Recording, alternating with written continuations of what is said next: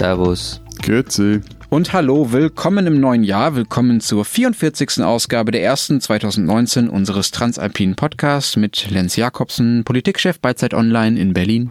Matthias Daum, Leiter der Schweizer Ausgabe der Zeit in Zürich. Und Florian Gasser, Redakteur bei den Österreichseiten der Zeit in Wien.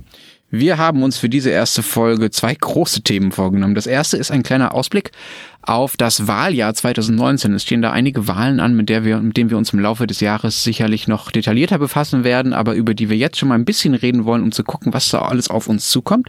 Und das zweite Thema ist ein erster Teil, wir werden nächste Woche weiter darüber reden, des Riesenthemas Gesundheit. Wie funktionieren eigentlich die Gesundheitssysteme in unseren Ländern? Es gibt da riesige Unterschiede, die wir uns teilweise selbst nicht so wirklich erklären Und vielleicht können. muss man dazu noch sagen, das Gesundheitsthema, das wurde, also ist auf mehrfachen Hörerinnen und Hörerwunsch, dass wir uns dem widmen.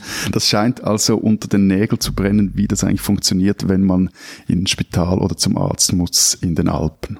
Und auch auf meinen Wunsch. Ich freue mich auch sehr darauf, auch wenn es echt ganz schön viel Arbeit war, zusammenzusuchen, wie diese Dinge eigentlich so funktionieren. Denn ich weiß es ehrlich gesagt selber vorher hätte, hätte ich es vorher nicht gewusst. So diese ganzen Details, wie die Beiträge sind und so. Aber dazu kommen wir gleich. Vorab noch der Hinweis auf unsere Mailadresse. Sie erreichen uns unter alpen.zeit.de. So, nun aber erstmal zum ersten Thema, das Wahljahr 2019. Ich zähle mal auf. Wir haben eine Wahl zum Europaparlament.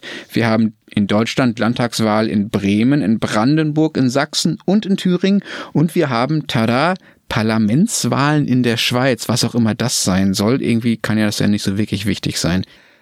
Es geht bei diesen Wahlen nicht um Kanzler und nicht um der- Regierungschefs. Nein, Die äh, Entschuldige, erste aber- Ausgabe Ja. im Nein, Januar jetzt- nein, und der Matthias, Lenz ist schon ernsthaft. wieder auf Krawall gebürstet. Ja, und Gut. na, nicht auf Krawall. Er hat völlig recht, äh, wie wir gesagt haben, wir reden über Wahlen, aber ich mir das gedacht, also Parlamentswahlen in der Schweiz ist doch völlig wurscht. Wieso reden wir darüber? Da regiert doch jedes Volk äh, mit eiserner, direktdemokratischer Diktatur. Also verteidige dich, Matthias. Warum Na ist gut, das überhaupt ist- wichtig? Also, Parlament Punkte. in der Schweiz. Erstens, erstens, weil dir in, in deinem Gutzli Weihnachten Zuckerflash keine bessere Idee für ein Thema äh, in den Sinn gekommen ist. Zweitens, weil du anscheinend nach fast einem, Pod, einem Podcast ja noch immer nicht den Schimmer einer Ahnung hast, wie die Schweiz funktioniert. Und drittens, das ist der Hauptgrund, weil die Wahlen von Ende Oktober 2019 zwar, wie immer, keine erdrutschartigen Verschiebungen in der hiesigen Parteienlandschaft auslösen werden, aber sich ein Trend weiterziehen könnte, der mittelfristig die Schweiz, hm, sagen wir mal, fundamental verändern könnte. Dann Wow. erzähl mal. Was für ein Cliffhanger. Also was verschiebt sich da? Nee, also nur kurz zum System. Die Schweiz hatte zwei Parlamentskammern, National- und Ständerat, quasi eine Volkskammer, der Nationalrat und eine Kantonskammer, der Ständerat. Die Nationalräte werden wiederum aus in den Kantonen, die nur einen Nationalratssitz haben, also in den ganz kleinen Kantonen, nach dem Proporzsystem gewählt. Wahlkreis ist jeweils der einzelne Kanton. Der Ständerat hingegen nach dem Majorzsystem. Das nur kurz als Vorbemerkung. Und im Nationalrat zeichnet sich eine leichte Verschiebung nach links ab. Bei den vergangenen Wahlen 2015 war die Verschiebung nach rechts. Allen voran die Grünen könnten auch hierzulande profitieren und gewinnen. Allerdings, es wird bei einer bürgerlich-rechten Mehrheit bleiben, wie schon immer in der Schweiz. Und im Ständerat hingegen, das ist Moment, interessant. was hast du gerade Ja. gesagt? Wie schon immer in der Schweiz? Es gab nie eine andere Mehrheit? Nee, es gab immer Ach, krass. eine, eine, eine bürgerliche rechte Mehrheit. Und, ähm, Bei uns übrigens auch, also außer in den 70er Jahren. Immer. Ja, nee, aber bei uns nichts außer, seit 1848 so. Und äh, im Ständerat hingegen, das ist interessant, äh, in dem konnten die Linken seit 1991 fast immer Sitze dazugewinnen. 2007 haben sie, glaube ich, mal etwas wieder verloren. Und dort, das ist halt auch so eine krasse Personalwahl. Also nicht nur wegen dem Wahlsystem, sondern auch wegen den Figuren, die dort gewählt werden. Und da zeichnet sich jetzt ab, oder ist auch schon klar, dass einige altgediente, gerade auch linke Ständeräte zurücktreten können, nicht zurücktreten werden, nicht könnten, sondern werden. Und da ist jetzt unklar, wie sich dort die Mehrheitsverhältnisse ähm, entwickeln. Matthias, Matthias, also äh, pro Seminar Politisches System der Schweiz Teil 1. Vielen Dank dafür. Aber was ist jetzt dieser, dieser super Megatrend, der die Schweiz fundamental verändern könnte? Der da Nee, passiert? also der, der Trend, der, der, der gibt vermutlich der, seit bald 30 Jahren, dass nämlich die Pole weiter gestärkt werden, vor allem im Nationalrat. Also die Mitteparteien vor allem namentlich die, die CVP, die wird vermutlich mhm. weiter an Sitzen verlieren. Und äh, ein, ein System, das eigentlich auf, auf Konsens angelegt ist, wird immer mehr auf Streit gebürstet. Und das bringt dann eben das ganze System in eine Schieflage rein. Wenn du ein Parlament hast, das eher nach dem Opposition-Regierungssystem funktioniert oder tickt und gleichzeitig hast du so weit ausgebaute Volksrechte, eine schwache Regierung, die einfach oberste Behörde ist und Konkret heißt das, nehmen wir das ein, eine der politischen Großfragen in der Schweiz, unser Verhältnis zur EU, das ist gerade relativ verkachelt. Und wenn sich da keine überparteiliche Mehrheit findet, wird das unlösbar. Also, und für mich zusammenfassend, ähm, das heißt, so wie du das beschreibst, die Pole werden gestärkt, also das, die Konsensdemokratie ist ein wenig in Gefahr, yes. wenn das weitergeht. Genau. So. Okay, das heißt aber, die, die Schweiz, Schweizer Politik verliert ein bisschen an Handlungsfähigkeit, dadurch, dass die Pole stärker werden. Habe ich das richtig verstanden, Matthias? Also Sie äh, ich würde das, ich würde das bisschen streichen. Also wenn wir ah, okay. es, äh, wenn wir es zurzeit anschauen, was, was so die großen Fragen, also Steuerreform, Rentenreform, Verhältnis zu Europa, bei der Steuerreform könnte sich jetzt eine Lösung abzeichnen. Rentenreform wurde einfach wieder mal etwas herausgestüdelt, wie wir sagen. Aber Europa-Frage wird, nee, ernsthaft, das wird diesen Sommer relativ entscheidend sein, ob man sich da mit der EU einigt. Hab da schon mal drüber gesprochen, über das Rahmenabkommen, das da im Raum steht. Ähm, wenn das nicht gelingt, dann könnte es durchaus etwas unangenehm werden. Hm, okay, gut. Ähm wir werden mit Sicherheit im Laufe äh, des Sommers und des Herbstes noch viel über diese total wichtige Wahl reden, Matthias. Lass uns jetzt mal zu einer Wahl kommen, die dieses Jahr auch ansteht und die uns alle angeht, nämlich die Europawahl. Da können ja Österreicher und Deutsche wählen und die Schweizer ähm, nicht, aber sie sind zumindest betroffen, oder? Wenn es um dieses Rahmenabkommen geht. Kann man das so sagen? Da hast du dich jetzt aber schön aus der Abwehr Ein, ein, ein Geheimnis. Ich, ich möchte ein Geheimnis lüften. Wir haben ja so ein Sendungssheet, wo wir so im Großen und Ganzen die Themen reinschreiben, über die wir sprechen wollen und so, so grob, äh, was unsere Argumente sind. Und Lenz hat reingeschrieben, dass Schweizer bei den Europawahlen wählen dürfen. Ja, es war spät, ich war müde, ich hatte schon zwei Bier und außerdem habe ich ein kleines jetzt Baby zu Hause rumschiffen. Aber ne, ja, das ist schon, das ist schon richtig. Peinlich. Lenzes Karriereziel ist ja der Karlspreis und solange er keine Zitate faked wie Robert Menasse, ist das eigentlich auch dieses Mittel recht, wenn er uns einfach noch eine EU-Mitgliedschaft mal genau, Unterschied also, mal schaut, ob wir es überhaupt merken. Aber ja, bei, angehen tut sie uns, das stimmt, ja. Bei Order die Lenz ist die Schweiz jetzt Mitglied in der EU, genau. Und, nee, und, und du hast schon recht, also es, sie geht uns eigentlich was an, aber sie interessiert hier wirklich die Bohne. Ah, ja, okay. wobei, also das war bislang auch immer so bei uns, dass EU-Wahlen eigentlich keinen so recht interessiert haben, aber sie werden, also die EU-Wahl wird, glaube ich, ein ziemlicher Rumpler in Österreich selbst und wohl auch in Europa. Also wenn alles so ausgeht, wie man es ungefähr erwartet. Also mhm. die EVP heißt, wird wohl stark nach rechts rutschen und Okay, okay. Äh, aber also bisher war es ja auch in Deutschland so, dass die Europawahlen gar nicht so besonders wichtig waren. Ähm, es gibt diesen schönen Spruch, wir haben noch einen Opa für Europa. ähm, also die Parteien haben. Hast du einen Opa schicken nach Europa? Ja, Super, genau so. Äh, ja. Äh, die Parteien haben. Die alten, ähm, genau. Das sieht man übrigens auch ganz gut. Also Günther Verheugen, der äh, lange in der deutschen Politik war, ist dann nach Brüssel abgeschoben worden, war da aber dann sehr einflussreich. Genauso Günther Oettinger, der total gescheitert ist in Baden-Württemberg als Ministerpräsident ja. und da sehr schnell wieder gehen musste, auch wegen eines kleinen Skandals, äh, ist jetzt äh, völlig selbstverständlich seit Jahren wichtiger EU-Kommissar in Brüssel. Also da gibt's schon eine krasse was die Personalpolitik angeht, gab es die letzten Jahre eine krasse also Jetzt, jetzt, mal von der Seitenlinie rein gefragt. Äh, wieso? Wie, wieso? Was, ja, wie, wieso ist dem so? Also gleichzeitig werden ja in beiden euren Ländern wird ja sehr viel nationale Politik mit Europa gemacht oder auch gegen Europa. Also ähm, könnte man ja eigentlich davon ausgehen, ja gut, das sind, sind wichtige Jobs, wichtige Ämter, ähm, wichtiges Parlament, also lass uns dort jetzt auch als Parteien sich Wichtiges Parlament? Wicht, ja, weißt du, wie also, das Europaparlament funktioniert? Nach deinem, nach deinem Pro-Seminar politisches System Schweiz jetzt ein Mini-Pro-Seminar europäisches System für dich, nicht EU-Mitglied, du Schweizer.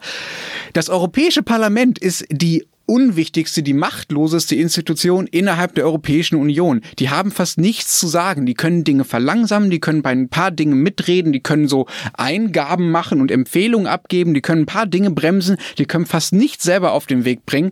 Die aller, allermeisten Dinge in Europa werden von der Kommission und von den Mitgliedstaaten entschieden. Das Parlament ist da über lange Zeit total unwichtig gewesen und jetzt in den letzten Jahren, ja, wird es ein bisschen wichtiger und deshalb werden auch die Personen, die da handeln, ein bisschen wichtiger. Das beste Beispiel ist ja Martin Schulz, der ja Parlamentspräsident war, der Deutsche und dann Kanzlerkandidat in Deutschland geworden ist. Das Frage, war, glaube ich, so das Erste, was in Deutschland dann wirklich wahrgenommen wurde. Aber es ist ja das Parlament, das die Kommission bestimmt. Ja, aber die, ehrlich gesagt einigen sich die Mitgliedstaaten vorher auf die, Kommiss auf die Kommissare. Also das ist nichts, was, was das Parlament äh, tatsächlich entscheidet, ja. Und es ist auch ein Problem, genau das, was du gesagt hast, dass die nationale Politik über Europa gemacht wird. Es wird da keine europäische Politik gemacht, sondern jeder Mitgliedstaat macht seine eigene Politik und die europäischen Parlamentsabgeordneten sind quasi nur ein verlängerter Arm dafür. So, jetzt sind wir aber schon mitten in mitten in den Details. Ähm, du hast ja, gesagt, also ich, ich, ja, ich wollte eben erzählen, was, was es in Österreich ja. bedeutet, diese EU-Wahlen. Also warum die plötzlich Menschen interessiert, was, was bislang nicht so war. Aha. Also eben das übliche Prozedere war, man schickt irgendwelche altgedienten ähm, Menschen dorthin. Was jetzt spannend wird, also diese zwei Regierungsparteien, die wir haben, ÖVP und FPÖ, die führen sich ja noch immer auf wie ein frisch verliebtes Paar, die müssen jetzt zumindest ein bisschen in Konfrontation gehen. Und das kann, vor allem die erratischen, freiheitlichen Politiker kennend, schnell eskalieren. Du meinst, sie also, müssen in, in Konfrontation gehen, um, um Stimmen äh, in Genau, also einfach in einem okay. Wahlkampf müssen sie, ja. können sie nicht sagen, ja, wir sind uns eh in allem einig. Und, ähm, und also das, das wird schon interessant. Also zum Beispiel Strache meinte vergangene Woche, ähm, die ÖVP hätte die ÖVP zum Guten verändert und Sebastian Kurz hätte erkannt, dass er Strache jahrelang ein Vordenker gewesen sei. Ich meine, das muss das schon mal gefallen lassen. Nur weil er jetzt in Papa-Zeit geht, ist er jetzt ein Vordenker, der Strache. es stimmt übrigens, er ist wirklich gerade, er hat gerade einen Papa-Monat, was ziemlich cool ist, finde ich, weil seine eine Vorbildwirkung hat. Aber ja, nein, also das musst du mal gefallen lassen als Bundeskanzler, wenn jemand sowas sagt. Ähm, mhm. Okay, aber was ich jetzt, was ich jetzt schon wieder komisch finde, Florian, ja. wir reden über die, Europawahl und du redest über österreichische Innenpolitik aus Anlass der Europawahl. Das kann es doch irgendwie nicht sein. Warum reden wir nicht tatsächlich über Europapolitik? Mich ärgert das, weil das doch eigentlich eine europäische Wahl sein soll und nicht eine weitere nationale Wahl. Davon gibt's ja schon genug. Es sollte halt, finde ich, einmal alle fünf Jahre nicht um Innenpolitik gehen, sondern um europäische Politik. Ich finde das echt deprimierend, dass das bis heute noch nicht so ist. Und die Umfragen zeigen auch immer wieder, dass die Wähler sich aus nationalen Gründen für oder gegen Parteien entscheiden bei der Europawahl und eben nicht bei aus Europ europapolitischen Gründen. Ja, das, das heißt, kannst du schon wünschen, ja. Lenz. Die Realität ist halt eine andere. Naja, aber gut, wir können doch einen also, Anfang machen, Florian. Wir könnten doch anfangen, über Europapolitik zu reden, anstatt darüber, wie sich Strache und Kurz da politisch irgendwie abgrenzen. Weil bisher sind es 27 einzelne Wahlen, die jetzt gleichzeitig stattfinden und irgendwie 28. dann. 28. Ja, okay, Großbritannien ist noch dabei, meinetwegen. Aber übrigens bei dieser Wahl dann nicht mehr, ne? Da sind sie ja wahrscheinlich ja. schon draußen so. Die finden halt parallel statt, diese Wahlen, und dann gibt's halt einen gemeinsamen Raum, in dem halt diese nationalen Abgeordneten da sitzen im Europaparlament. So, das ist doch Quatsch, das kann doch so nicht sein. Aber es ist so. Was soll ich machen?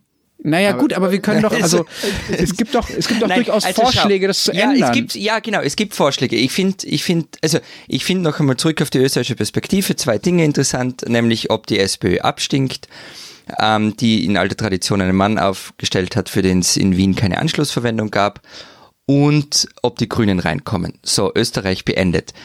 Wie wir jetzt davon loskommen, dass diese EU-Wahlen immer in einem nationalen Klein-Klein enden, naja, ich, ich fand zum Beispiel bei der vergangenen Wahl diese Idee mit den Spitzenkandidaten schon mal nicht schlecht. Also die Diskussionen damals haben wir schon alle angesehen.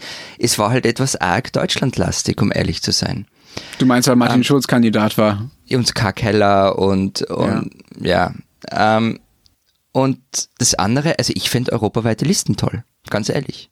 Ja, ja, aber ich habe jetzt ja vorhin aufgepasst bei deinem Instant-Seminar Europaparlament und was hat es zu sagen? Also ein Parlament, das äh, deiner Ansicht nach nichts zu sagen hat, äh, wieso soll denn das über also wieso soll das irgendwie noch da, der Wahlkampf irgendwie noch irgendwelchen groß, große Fragen bearbeitet werden und halt nicht das Klein-Klein, das man eh schon intus hat. Und wenn du dann ja, noch die B-Mannschaft hinschickst, Hm. Naja, weil man da ja hin will. Also weil man dem Parlament in den letzten Jahren über so ein paar Reformen ja ein bisschen mehr Mitspracherecht gegeben hat, weil man zum Beispiel über diese Spitzenkandidatenkür ähm, ja auch personell die Leute ein bisschen prominenter gemacht hat, weil tatsächlich, sagen wir mal, das Parlament in den letzten Jahren ein bisschen mehr, ein bisschen mehr an Einfluss gewonnen hat und weil auch ehrlich gesagt alle oder die meisten europäischen Regierungschefs, abgesehen von Viktor Orban und anderen, über die wir auch noch gleich kurz reden müssen, das ja die ganze Zeit fordern. Die sagen ja, ja, das Europäische Parlament, das soll immer wichtiger werden. Wir brauchen eine echte europäische Institution, eine echte europäische Volksvertretung. So. Das Problem ist, dass sie gleichzeitig das auch nicht wollen, weil es natürlich bedeuten würde, dass sie weniger Macht hätte, äh, hätten. Also je mehr Macht das Europäische Parlament hat, desto weniger Macht haben die Mitgliedstaaten bzw. die nationalen Parlamente. Und ich finde den Vorschlag, den du gerade schon erwähnt hast, Florian, den finde ich ziemlich gut, nämlich europaweite Listen. Das ist übrigens ein Vorschlag, den auch Emmanuel Macron gemacht hat, der französische Präsident, in seiner Rede davor, mittlerweile über zwei Jahren, glaube ich, die aus Deutschland nie so wirklich beantwortet wurde, in der er mal eben einen ganzen Haufen von Europareformvorschlägen gemacht hat, hat er gesagt, man könnte doch die Hälfte der Kandidaten fürs Europäische Parlament, der Abgeordneten fürs Europäische Parlament über eine europaweite Liste wählen lassen und nur die andere Hälfte, die zweite Hälfte über wie bisher über die nationalen Listen. Und das wäre doch, finde ich, wäre auch ein ganz guter Ansatz, weil dann die Kandidaten europaweit tatsächlich Wahlkampf machen müssten und auch nicht mehr nur für ihre Region oder für ihr für ihren Nationalstaat im Parlament sitzen würden und sich denen verpflichtet fühlen würden, sondern ganz Europa. Das fände ich eine ziemlich Idealvorstellung. Freunde, Ordnungsantrag. Wir haben noch eine Wahl, die wir besprechen müssen. Ja, ja lass uns eine Reihe von Wahlen sogar. Ja, okay. Äh, Sie merken schon, wir sind äh, ziemlich emotional, ich zumindest bei diesem Thema. Wir haben im Mai die Europawahl. Wir werden wahrscheinlich noch 23 Folgen vorher zu diesem Thema machen. Lass uns mal zu der zu den weiteren Wahlen kommen, und die noch anstehen. In jeder Folge ein gefaktes Menasse-Zitat. Wie Robert Menasse bei seiner Rede 1950 schon sagte. Mhm.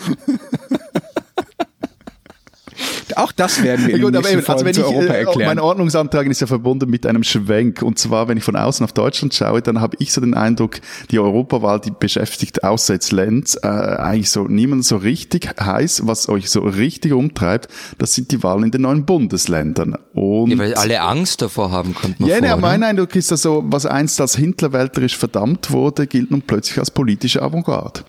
Ja, je nachdem, äh, wie man es deutet. Also ich finde diesen Avantgarde-Gedanken gefährlich, weil er, das ist ja der Grund dafür, äh, impliziert, dass das, was im Osten kommt, nämlich der Aufstieg der Rechtspopulisten, der AfD, äh, quasi unaufhaltbar ist. Avantgarde heißt ja, die Leute schreiten voran und alle anderen folgen, folgen danach so. Das muss nicht so sein, das ist absolut nicht unaufhaltbar. Und wisst ihr, was wirklich krass ist in dem Zusammenhang? Es gibt eine neue Umfrage von der Leipziger Volkszeitung, die tatsächlich sagt, dass in Ostdeutschland momentan die Grünen vorne liegen, ja, die in den meisten Landesparlamenten da gar nicht vertreten waren in den letzten Jahren. 19 Prozent der Ostdeutschen sagen, dass sie sich inhaltlich den Grünen am nächsten fühlen. Das sind knapp mehr als bei allen anderen Parteien, also SPD, Linke, die ja im Osten auch immer stark sind, auch AfD, haben da weniger Zustimmung. Das sage ich doch aber. Also das, okay. Ja. Aber Na, ich dachte immer, der Osten wäre so, so massiv AfD-Land. Also ja, Ehrlich gesagt, ich kann mir das auch nicht ganz erklären. Also es passt natürlich zu dem grünen Großtrend, über den wir auch schon gesprochen haben, dass sie einfach bundesweit hier immer stärker werden. Und man muss natürlich auch aufpassen. Diese Umfrage heißt nicht, dass tatsächlich 19 Prozent der Ostdeutschen die Grünen wählen werden. Das heißt ja nur, die fühlen sich denen inhaltlich am nächsten. Diese grünnahen Menschen können sich natürlich trotzdem entscheiden, eine andere Partei zu wählen, auch die AfD, weil sie sagen, ja, mich interessiert, interessiert zwar die Ökologie, da bin ich den Grünen inhaltlich nah, ich finde das irgendwie wichtig, den Planeten zu retten, aber ich finde das politische System mies, deswegen wähle ich die AfD, denn die ist dagegen. So, das kann schon auch passieren. So. Aber was ich viel interessanter finde, äh, diese Entwicklung, diese Umfrage mit den Grünen, die ich da gerade zitiert habe, die zeigt ja, was ich eigentlich für den wirklichen Haupttrend halte und für die das, wo Ostdeutschland vielleicht wirklich Avantgarde ist, nämlich nicht den vermeintlich unaufhaltsamen Aufstieg der Rechten, sondern die immer höhere Volatilität des Parteiensystems. Ja, also alles wird immer wackeliger. Die Lager sind nicht mehr so beständig. Die eine Partei kann mal eben fünf bis zehn Prozent verlieren, die andere fünf bis zehn Prozent dazu gewinnen.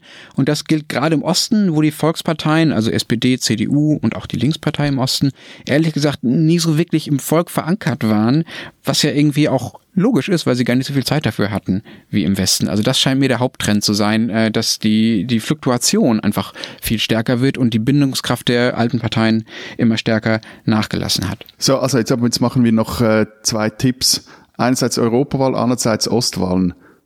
Europawahl, hm, ich würde bei der Europawahl sagen, es wird wirklich knapp. Es gibt ein ganz starkes europakritisches Lager oder EU-kritisches Lager, muss man besser sagen, um Viktor Orban. Aber am Ende werden wir, glaube ich, eine Mehrheit aus bürgerlichen Parteien im Europaparlament haben, die erstmals ja, dann mehr Viktor zusammenarbeiten Orban ist müssen. eine bürgerliche Partei. Der Viktor Orban, und das, das wird nämlich rauskommen, glaube ich, also dass innerhalb der EVP, also der Europäischen Volkspartei, die Rechten sehr stark werden. Gut, das ich setze setz auf Macron, Gilles Jaune, Rouge oder Wert hin oder her. Ostwahlen? Das war, glaube ich, was Französisches, Florian. Ich habe es auch nicht verstanden. Ostwahlen, euer Tipp?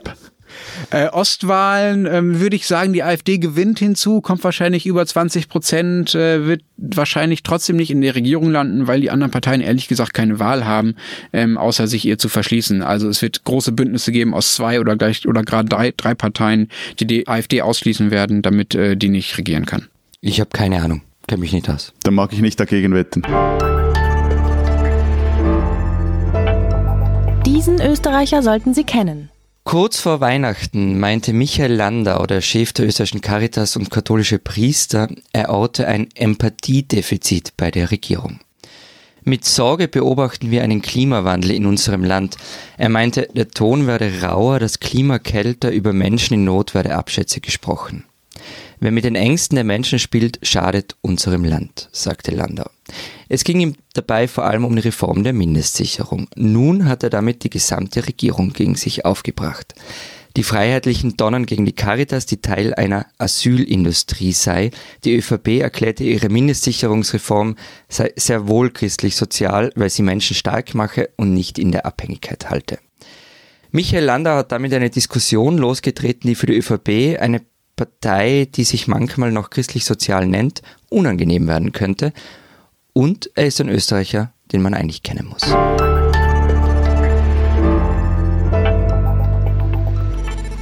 Unser zweites Thema in dieser ersten Ausgabe 2019, das Gesundheitssystem in unseren Ländern. Wir fangen diese Woche damit an, sind uns aber sicher, dass wir so viel zu bereden haben, dass wir nächste Woche damit weitermachen werden. Es gibt ja kaum etwas, wofür Menschen in unseren Ländern, aber auch eigentlich weltweit so viel Geld ausgeben und auch völlig zu Recht, wie für ihre Gesundheit, also wie für Krankenversicherung. Es gibt aber auch kaum einen Bereich, in dem die Länder so unterschiedlich sind. Deswegen wollen wir diese und nächste Woche mal ein bisschen ausholen und erklären und vergleichen, wie die Gesundheitssysteme in unseren Ländern so funktionieren und was wir daran eigentlich schlecht finden, was gut und was gerecht und was ungerecht. So, also Lenz, mach doch du selbst mal den Anfang. Du hattest ja kürzlich gerade eine überaus erfreuliche Spitalerfahrung. Ja, allerdings, ich bin, äh, ich gestehe das hier zum zweiten Mal äh, Vater geworden vor zwei, drei Wochen, also noch im letzten Jahr. Und daran kann man, glaube ich, mal ganz gut durchspielen, was das deutsche Gesundheitssystem so leistet und mal gucken, was das in euren Ländern so leistet im Vergleich. Also zuerst mal, meine Frau hat wie jede Schwangere Geld während des Mutterschutzes bekommen. Mutterschutz, das sind die sechs Wochen vor der Geburt und die acht Wochen nach der Geburt. In der Zeit bekommt die Frau das volle Gehalt. Das überweist zwar formal der Arbeitgeber, aber es kommt eigentlich auch von der Krankenkasse. Die Krankenkasse überweist kriegt das über so eine Umlage an den Arbeitgeber überwiesen. Ist ziemlich kompliziert, auch nicht so wichtig. Außerdem zahlt die Krankenkasse natürlich alle Besuche beim Frauenarzt in der Schwangerschaft und auch danach und die wichtigsten Vorsorgeuntersuchungen, die man so macht während der Schwangerschaft. Dazu kommt die Betreuung durch eine Hebamme vor der Geburt und auch nach der Geburt und zwar zu Hause. Die Hebamme kommt zu uns nach Hause und wir zahlen dafür nichts. Dann gibt es noch einen Geburtsvorbereitungskurs, den die Krankenkasse der Frau bezahlt, damit die, vor allem bei der ersten Geburt ist das wichtig, da weiß, was auf sie zukommt. Wenn allerdings der Mann dem mitmachen will, so wie das in meinem Fall der Fall war, weil ich ja auch wissen wollte, was da auf mich zukommt, äh, muss der den selber zahlen. Das sind, glaube ich, so 60 bis 100 Euro ungefähr. Das übernimmt die Krankenkasse nicht. Ebenso muss der Mann selbst zahlen, wenn er bei der Geburt selber im Krankenhaus übernachten will. Da gibt es sogenannte Familienzimmer, die kosten so 60 bis 120 Euro die Nacht. Ist sehr schön. Dann kann man als Familie in einem eigenen Zimmer wohnen und muss nicht auf so einem Gruppenzimmer liegen, wo der, Mann nur auf dem Stuhl daneben hocken kann. Ähm, fast wie im Hotel bei den besseren Krankenhäusern. Häusern kann ich äh, sehr empfehlen, auch wenn es, wie gesagt, ein bisschen teurer ist. So, das waren meine letzten Wochen, was die Krankenkassenleistungen angeht. Entspricht das ungefähr dem, was bei euch so äh, bei Schwangerschaften und Geburten üblich ist an Krankenkassenleistungen? Ja, also es ist, es ist sehr ähnlich in Österreich. Also Äh, Mutterschutz sind, sind acht Wochen, aber ansonsten, ja, man hat halt beim Krankenhausaufenthalt einen Selbstbehalt von 12 bis 19 Euro. Und einzig das mit der Hebamme war bis vor zwei Jahren ein wenig anders. Die bekam man nur dann bezahlt, wenn man etwas kürzer im Krankenhaus blieb nach der Geburt. Aber eben seit 2017 hat jede Frau Anspruch darauf und das ist natürlich total sinnvoll. In der Schweiz ist natürlich wieder mal alles ganz anders. Oh, also zum, okay. also zum einen beginnt der Mutterschutz erst mit der Geburt des Kindes. Moment, das heißt, die Mutter muss arbeiten, bis sie entbindet? ja. Ihr seid so arg. Und Aber also, äh, Nein, das geht doch nicht. Das Was? geht doch nicht. Also, doch, also geht im Sinn von, dass das so hier ist. Okay, und äh, die wird dann aber, die werden dann aber regelmäßig alle krankgeschrieben vorher, wow. weil, ja? Also ja, aber natürlich nicht sechs Wochen, sondern so vielleicht eine Woche, zwei, aber ich meine teilweise auch Aha. nicht, also teilweise auch geht's auch ja, dann die sitzt dann in der Arbeit, bis die Wehen kommen. Ja. Also ja, also das so quasi, wenn du das den, den, den Buchstaben des Gesetzes so aus, äh, streng auslegst, ist es so. Aber ja klar, also Lenz hat natürlich recht, gibt ähm, recht viele Krankschreibungen dann vorher, also wenn es dann irgendwie nicht mehr geht. so. Mhm. Ähm, und äh, während des Mutterschaftsurlaubs, der dauert bei uns 14 Wochen, erhält die Frau 80 Prozent ihres Lohns in Form von Taggeldern, allerdings höchstens äh, 1196 Franken pro Tag. Das wiederum ist aber kantonal und nach Branchen beziehungsweise Firmen unterschiedlich geregelt. Also diese 196 und diese 80 Prozent Lohn, das ist so das Minimum. Und wenn dann eine Branche in einem Gesamtarbeitsvertrag oder Firmen im Personalreglement was anderes haben, kann das auch mehr sein. Und bezahlt werden diese Taggelder aus den Beiträgen an die Erwerbsersatzordnung. Das ist derselbe Topf, in den auch, oder aus dem auch der Erwerbsersatz für die Soldaten bezahlt wird. Und erhoben werden diese Beiträge zusammen mit den AHV-Beiträgen, sind also kurzum sind sie Teil der Sozialversicherung. Die Krankenkassen hingegen, die übernehmen ihrerseits die Kosten minus eines gewissen Selbstbehalts, wobei das bei Geburt der wegfällt. Die übernehmen die Kosten bei der Frauenärztin im Spital oder auch bei den Hebammenbesuchen. Da ist dann okay. wieder sehr viel ähnlich. Jetzt hast du schon gesagt, Krankenkassen, Matthias, äh, wie funktionieren denn diese Krankenkassen in euren Ländern so? Was zahlt ihr eigentlich so für die gesetzliche Krankenversicherung, beziehungsweise wer zahlt das eigentlich genau in euren Ländern? Wie teuer ist das und von wem kommt das Geld? Äh, also, ich bezahle das, ja. Äh, nein, also ist, bei uns teilen sich Arbeitnehmer und Arbeitgeber in den Krankenversicherungsbeitrag ungefähr. Ja, und, und, bei uns ist es so, dass ich das bezahle, tutti quanti. Und seit äh, 1996 muss ich mich als Einwohner der Schweiz oder einfach wer hier lebt, muss sich äh, krankenversichern lassen. Also es gibt da einen Versicherungs Davor, davor hat man sagen können, ach, ich bin so ein gesunder Typ, ich mhm. brauche das nicht. Echt? Mhm. Stark. Ja, ist dann aber halt so mäßig lustig, vor allem auch für die Allgemeinheit, wenn dann das jemand macht und am Schluss muss er dann trotzdem ins Spital und hat dann keine Kohle und äh, äh, von dem hat man dann 96 gesagt, man äh, macht ein Obligatorium, war aber teilweise auch umstritten und ist bis jetzt noch unter ihnen irgendwelchen äh, Libertären oder äh, Kreisen, die können sich darüber immer wieder mal aufregen. Weil es eine Einschränkung der Freiheit ist, voilà, wenn man sich krank genau, so dieses, dieses amerikanische Argument. Ja, ja. So. Aber du hast gesagt, du zahlst das alleine, Matthias. Was heißt denn das? Also wie teuer ist das? Ja, das sind mehrere hundert Franken. Kommt sehr darauf an, wo du wohnst und, und wie du dich versichern lässt. Also es äh, gibt so verschiedene also man muss vielleicht mal so sagen, ähm, es ist völlig losgelöst vom Gehalt, also nichts ein, nicht einkommensabhängig abgestuft. Einzige Ausnahme ist, wer wenig verdient, also sehr wenig verdient, der hält vom Staat äh, etwas an die Prämien bezahlt, also sogenannte Prämienverbilligungen. Das ist wiederum allerdings auch von Kanton zu Kanton unterschiedlich geregelt. Vielleicht kommen wir da später mal noch zurück, weil das mhm. ein, jetzt ein Rechtspolitikum ist. Mhm, okay. ähm, und die Krankenkassen selber, die sind alles am Privat, gibt zurzeit knapp 60 Kassen, die vom Bund zugelassen sind. Und eine dieser solchen Sachen bezahle ich, meist kommt die Rechnung quartalsweise, eine jedes Jahr neu festgelegte Prämie für meine Grundversicherung, die muss ich haben. Und wenn ich dann es mir leisten kann oder leisten will, kann ich mich noch mit Zusatzversicherungen etwas upgraden. Das eben ist abhängig vom Wohnort. Und Pech hat zum Beispiel, wenn der Stadt Zürich wohnt, weil hier die Ärztedichte besonders hoch ist, äh, bezahlt man danach mehr. Und eine Rolle spielt das Versicherungsmodell. Also es gibt Modelle, wo du zuerst zum Hausarzt musst, bevor du zum Spezialisten gehst. Es gibt Modelle, bei denen du direkt zum Spezialisten gehen kannst. Es gibt so Modelle mit äh, groß, größeren Arztpraxen, wo die Spezialisten gleich Teil der Praxis sind. Aber das ist so für einen durchschnittlich, warte, ich habe es mal da rausgeschaut, es sind dann im Kanton Zürich eine, ein Erwachsener mit einer Genau, das kommt nämlich auch noch dazu, mit einer Franchise von 300 Franken. Das heißt, das ist der Betrag, den ich riskiere jährlich, dass ich ihn im Krankheitsfall selber zahlen muss. Der reicht von 300 bis 2500 Franken. Mit, und da kommt noch ein Selbstbehalt von 10% dazu, der jährlich aber nicht mehr als 700 Franken beträgt. Aber eben bei einer Franchise es ist nicht so das kompliziert. Wie deutsche Mobilfunktarife, was du dazu erklären versuchst. Es ist nicht so kompliziert, wie es klingt. Aber es, also, bei drei, Franchise von 300 Franken, das heißt, ähm, dass ich sehr wenig selber bezahlen muss. Bezahlt ein durchschnittlicher Erwachsener im Kanton Zürich 2019 mehr als 350 Franken Krankenkassenprämien im Monat. Mhm. Okay, und das ist nicht nach Gehalt gestaffelt, ja? Das heißt, derjenige, der eine nee. Million verdient und der, der 3000 nee. verdient, die zahlen das nee. Gleiche. Eben, es gibt quasi die, die Absicherung gegen unten, also so unter Mittelstand äh, abwärts, dort äh, greift der Staat ein.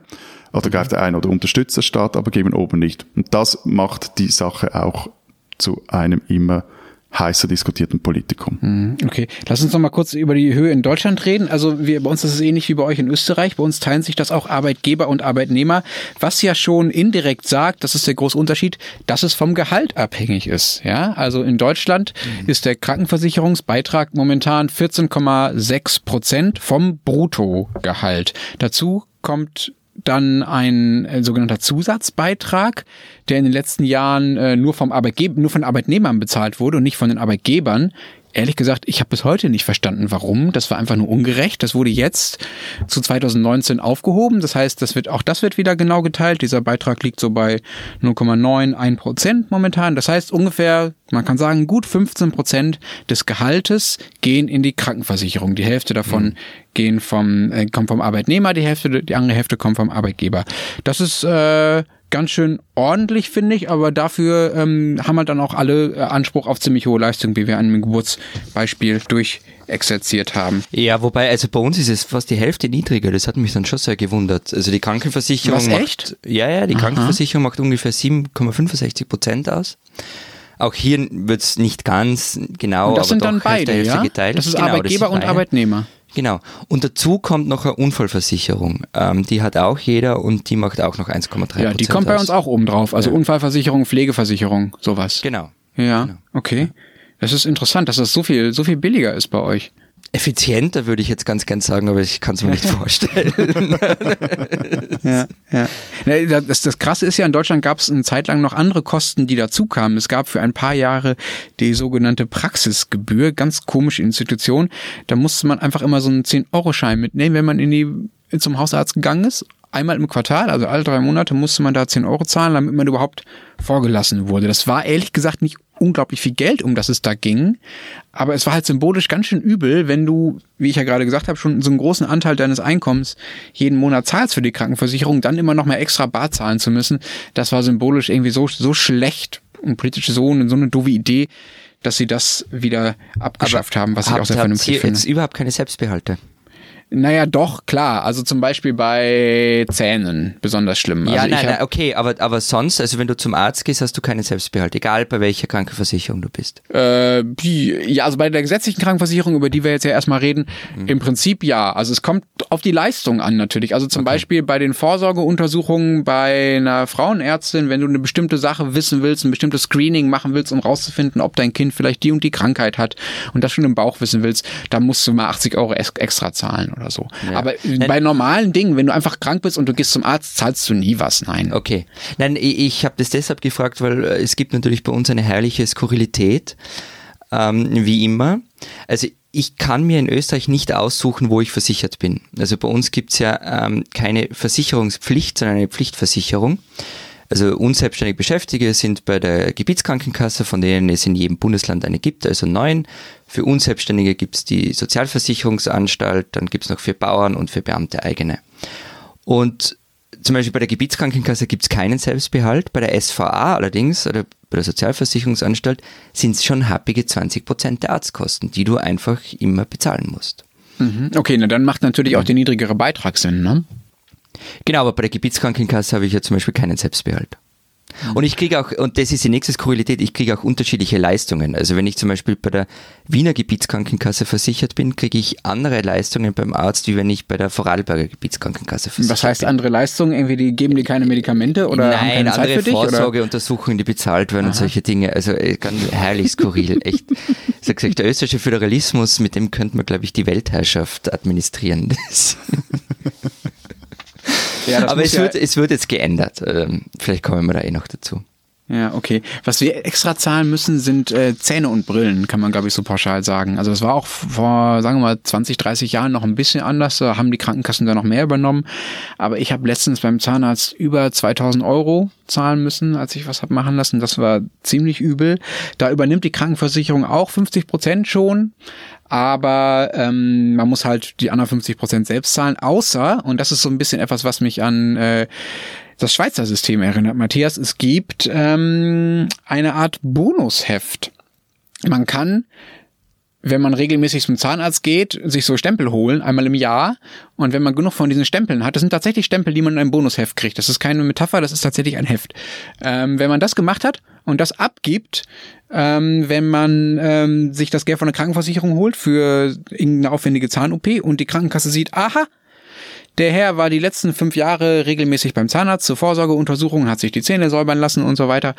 Dann zahlt die Krankenkasse mehr. Das soll so eine Art Incentive sein, damit die Leute äh, mehr zu Vorsorgeuntersuchungen gehen und sich früh um ihre Zähne kümmern. Finde ich eigentlich sehr vernünftig. Hat natürlich so einen marktwirtschaftlichen Anreiz. Dachte ich, gefällt dir bestimmt total gut, Matthias. Nee, nee, das finde ich grauenhaft. Bei uns gibt es so eine Krankenkasse, die hat so eine App lanciert und wenn du da deine Daten teilst mit ihr, dann bekommst du irgendwelche Goodies und Boni, weil du dich mehr bewegst und so. Ich finde das, äh, das ist eine grauenhafte Bevormundung. Okay. Über die Frage, was daran gerecht ist, was Bevormundung ist, äh, wer in Versicherung gezwungen werden sollte und warum vielleicht das Schweizer System, in dem alles privatwirtschaftlich geregelt ist, das beste oder das schlechteste von allen dreien Systemen ist, werden wir nächste Woche bestimmt noch viel streiten. Wir haben gerade erst angefangen mit dem Thema. Also nächste Woche Teil zwei unserer großen Diskussion zur Gesundheitspolitik, zu den Gesundheitssystemen in Österreich, der Schweiz und in Deutschland. Jetzt aber erstmal Die spinnen, die Schweizer. Als guter Katholik blutet mein Herz, wenn ich von Matthias immer wieder höre, wie es um die CVP in der Schweiz steht. Sie verliert und verliert und verliert einen Wähler, eine Wählerin um die andere. Aber ob das, was deren Präsident nun vorhat, das Schicksal seiner Partei ändern wird, ich weiß nicht. Gerd Pfister hat einen christlichen Think Tank gegründet, dessen Ziel es ist, die Kirchen zu entpolitisieren. Sie sollen sich also nicht mehr zu politischen Themen äußern, sie sollen sich stattdessen auf grundsätzliche ethische Fragen konzentrieren. So wird das nix. Ihr spinnt doch, ihr Schweizer.